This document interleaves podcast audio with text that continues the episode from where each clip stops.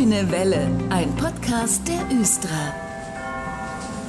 Und in dieser Ausgabe der Grünen Welle, da sprechen wir wieder über die Östra und heute sprechen wir über die Nachhaltigkeit. Unter anderem, da gehört viel dazu.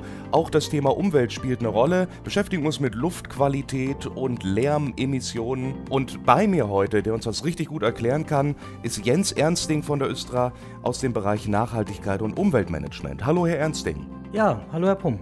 Ich habe es eben gesagt, wir sprechen heute ein bisschen über Ihren Bereich. Damit beschäftigen Sie sich den ganzen Tag, sage ich mal, das ganze Jahr über bei der Östra. Punkt 1 wäre bei mir auf der Liste CO2-Emissionen. Ganz wichtiges Thema.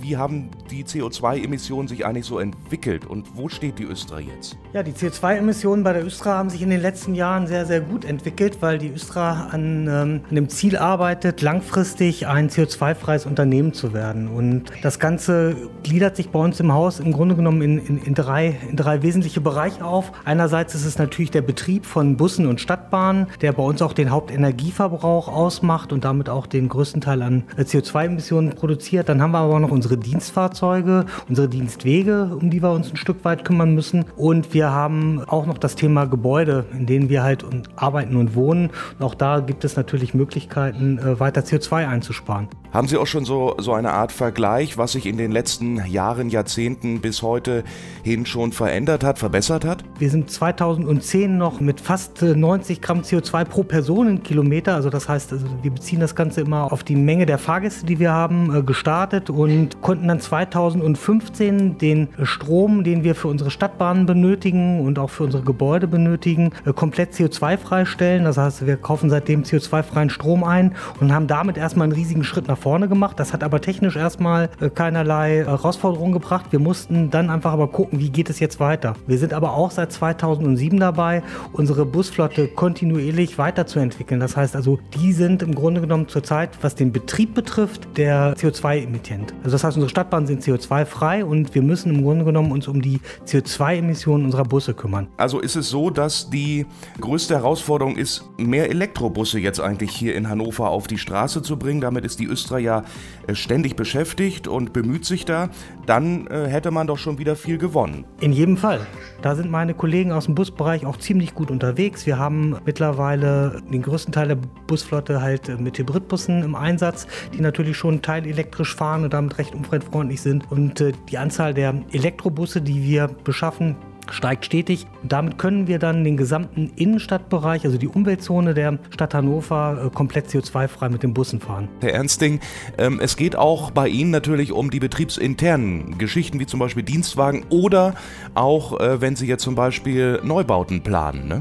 In jedem Fall. Wenn wir Gebäude sanieren, also technische Gebäudesanierung oder auch Neubauten erstellen, dass wir die mit den höchstmöglichen ähm, Umweltstandards realisieren. Also in Planung zum Beispiel ist gerade aktuell ein Neubau der Stadtbahnbetriebshof in Glocksee und der wird halt unter Umweltaspekten geplant und dass er so umweltfreundlich wie möglich gebaut wird und damit halt auch so wenig CO2 wie möglich emittiert. Und eine weitere Säule bei dem ganzen Thema ist das Thema unserer Dienstfahrzeuge. Auch hier versuchen wir permanent sozusagen von fossilen Antriebs Antriebstechniken auf E-Antriebe umzustellen, überall da, wo das geht. Mhm. Also ähm, die Kolleginnen und Kollegen, die ein Fahrzeug beschaffen, ähm, die müssen sich auch Gedanken dazu machen, wie, wie ist der Einsatz, wie ist die Größe ähm, und dementsprechend werden die Fahrzeuge heute auch möglichst elektrifiziert. Bei den schweren Nutzfahrzeugen, die schwere äh, äh Werkstatt-LKWs, ist das im Augenblick noch eine riesen Herausforderung, aber hier wird das Thema Wasserstoff vielleicht äh, mittelfristig eine Lösung sein, auch schwere Nutzfahrzeuge dann äh, CO2 freizustellen, mhm. indem man man Wasserstofffahrzeuge mit grünem Wasserstoff betankt und die dann fahren lässt. Und da gibt es ja, glaube ich, auch schon ein Projekt zusammen mit der Regiobus. Ist das richtig? Ja, es gibt mittlerweile ein interdisziplinäres Projektteam, was sich mit der Regiobus der Region Hannover und der Östra mit dem Thema beschäftigt. Und da gibt es zwei Bausteine. Einmal wird es äh, den Busbetrieb geben im ersten Schritt als Pilotprojekt und man guckt aber auch parallel schon dazu, wie kann das mit schweren Nutzfahrzeugen weitergehen. Also beide, in beiden Bereichen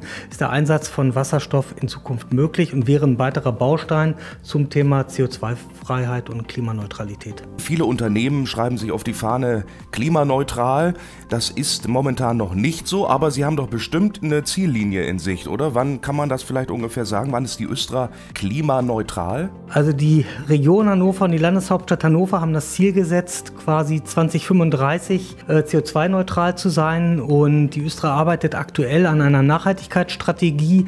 Und ich bin mir sehr sicher, dass unser Vorstand zu der Entscheidung kommen wird, dass man sich diesem Zeitfenster ähm, auch angleichen wird und dass wir das als Ziellinie haben, auch bis 2035 ein CO2-freies Unternehmen zu sein. Und wartet man an den Haltestellen auf den Bus oder die Bahn, dann hört man sie schon von Weitem kommen, denn unsere Stadtbahnen und Busse in der Stadt, die machen Geräusche.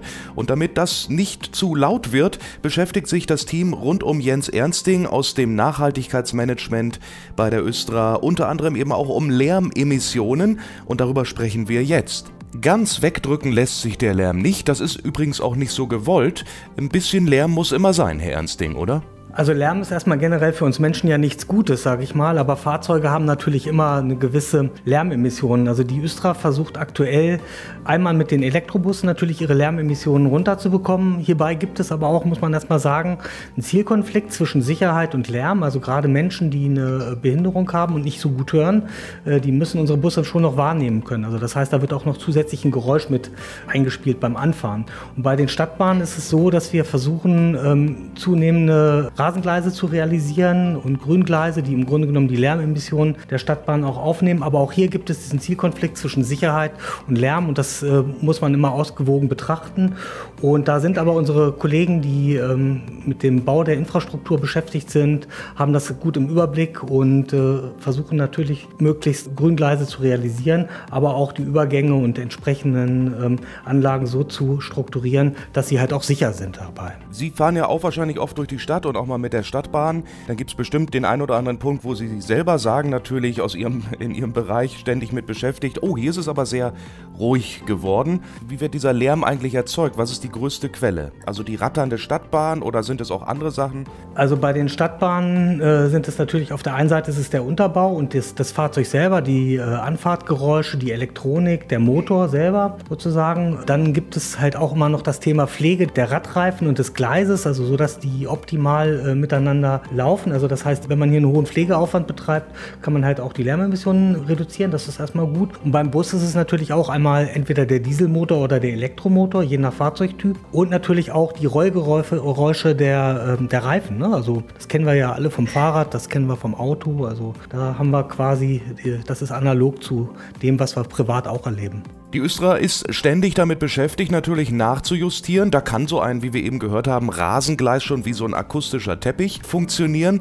Man kann es schon sehr gut in den Griff kriegen, den Geräuschpegel runterzudrücken. Ne? So ist es. Auf der einen Seite müssen wir die Sicherheit im Auge behalten. Das passiert ja bei den Bussen auch, bei der Stadtbahn. Wir haben auch einen Lärmschutzbeauftragten im Bereich der Stadtbahninfrastruktur und die haben, wie gesagt, ein Auge darauf, dass sie, wenn sie Baumaßnahmen realisieren, das so geräuscharm wie möglich zu gestalten, sage ich mal, mit dem Blick darauf, dass die Sicherheit der Fahrgäste und der Bürgerinnen und Bürger natürlich an erster Stelle steht.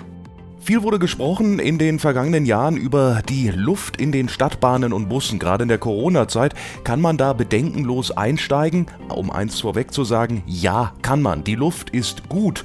Liegt daran, weil eben viel Luftzirkulation herrscht in den Bussen und Bahnen. Aber man wollte das bei der Östra auch noch mal ein bisschen genauer wissen und darum hat das Team von Jens Ernsting im vergangenen Jahr einen Versuch gemacht mit einer Nebelmaschine.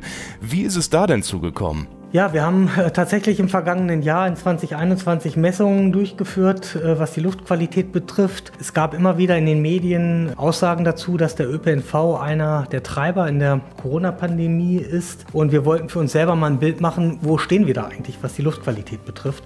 Wir haben zwei, zwei Arten von Messungen durchgeführt. Einmal haben wir unsere Fahrzeuge mit Partynebel, mit Bühnennebel geflutet und haben einfach mal gemessen, wie lange und wie oft in einer Stunde äh, die Luft einmal ausgetauscht ausgetauscht wird. Und wir haben gemessen auf allen Fahrzeugvarianten, auf allen Bus- und Stadtbahnvarianten und im Ergebnis dabei rausgekommen ist, dass wir zwischen 5 und 13 Mal äh, die Luft pro Stunde ungefähr wechseln. Das ist äh, sehr, sehr, also diese Spanne ist sehr unterschiedlich, weil das hängt immer von den Fahrzeugtypen, also von der Gefäßart ab und von der Fragestellung, fahre ich mit geöffneten oder nicht geöffneten Fenstern. An den Haltestellen kann man erstmal an der Stelle sagen, öffnen wir zurzeit einfach, um den Raumluftwechsel zu verbessern, an jeder Haltestelle alle Türen. Ist halt in der Corona-Krise zur Verbesserung der Luftqualität zwingend erforderlich. Damit man eben bedenkenlos mit der Östra im Stadtgebiet unterwegs sein kann. Aber ich möchte noch mal einhaken, also Sie haben so eine Disco-Nebelmaschine jetzt in die verschiedenen Bahnen gestellt, dann komplett alles geflutet mit Nebel und haben dann auf das Stoppuhr gedrückt und gezählt, äh, ja, wann ist der Nebel wieder verschwunden oder wie lief das ab? Genau so haben wir das gemacht. Also die haben eine definierte Menge an Partynebel in die Fahrzeuge reingepumpt. Das haben wir auch nicht alleine gemacht. Also wir haben uns noch einen externen Gutachter dazu geholt, einen Chemiker, der das Ganze nochmal als Chemiker betreut hat und die äh, Messungen auch mit dokumentiert hat. Und genauso wie, wie Sie es gerade gesagt haben, ist es passiert. Wir haben die geflutet und haben die Zeit gemessen, die es braucht, bis die Luft im Fahrzeug wieder klar war. Bis die Luft klar war, das äh, ging zwischen 5 und 13 Minuten. Das ist tatsächlich abhängig vom Fahrzeugtyp und von der Fragestellung. Fährt man mit geöffneten Fenster oder nicht geöffneten Fenster? Geöffnete Fenster tragen wesentlich dazu bei, die Luft schneller auszutauschen. Aber abgesehen jetzt von, von der Raumluft, also dem Nebel, Herr Ernsting, haben Sie natürlich auch den CO2-Gehalt in der Luft gemessen. Und wie ist das Ergebnis da ausgefallen? Wir haben in den Fahrzeugen drei bis vier CO2-Messgeräte platziert, im Eingangsbereich, am Entwerter und im Bereich der Sitzhöhe, also in Brusthöhe, und haben einfach die Luftqualität gemessen, die CO2-Qualität. Wir haben Messergebnisse zwischen 550 und 750 ppm, also Parts per Million, in der Luft festgestellt. Und man kann sagen, alles, was unter 1000 äh, ppm ist, sagt das Bundesumweltamt, hat eine gute Luftqualität. Und einfach, um das noch besser einordnen zu können, kann man einfach sagen, die Berufsgenossenschaften möchten heute, dass man in geschlossenen Räumen, wie zum Beispiel in einem Sitzungszimmer, bei einem Wert von 800 Milligramm das Lüften beginnt sozusagen. Ne? Und gelüftet wird eben genug in den Bussen und Bahnen, immer dann, wenn die Türen aufgehen. 550 bis 750 ppm ist ein sehr guter Wert. Herr Ernsting, erstmal Dankeschön für Ihre Versuche natürlich auch und für Ihre Mühen bei der Östra im Bereich Nachhaltigkeit und Umwelt. Umweltmanagement. Gerne. Vielen Dank. Und wenn es dann Neues zu berichten gibt, dann kommen Sie bitte gerne wieder. Ich bin Dennis Pumm, das war die Grüne Welle für heute. Die nächste Folge gibt es in zwei Wochen. Tschüss. Das war der Grüne Welle Podcast. Fragen und Anregungen an podcast.östra.de. Vielen Dank fürs Zuhören und gute Fahrt.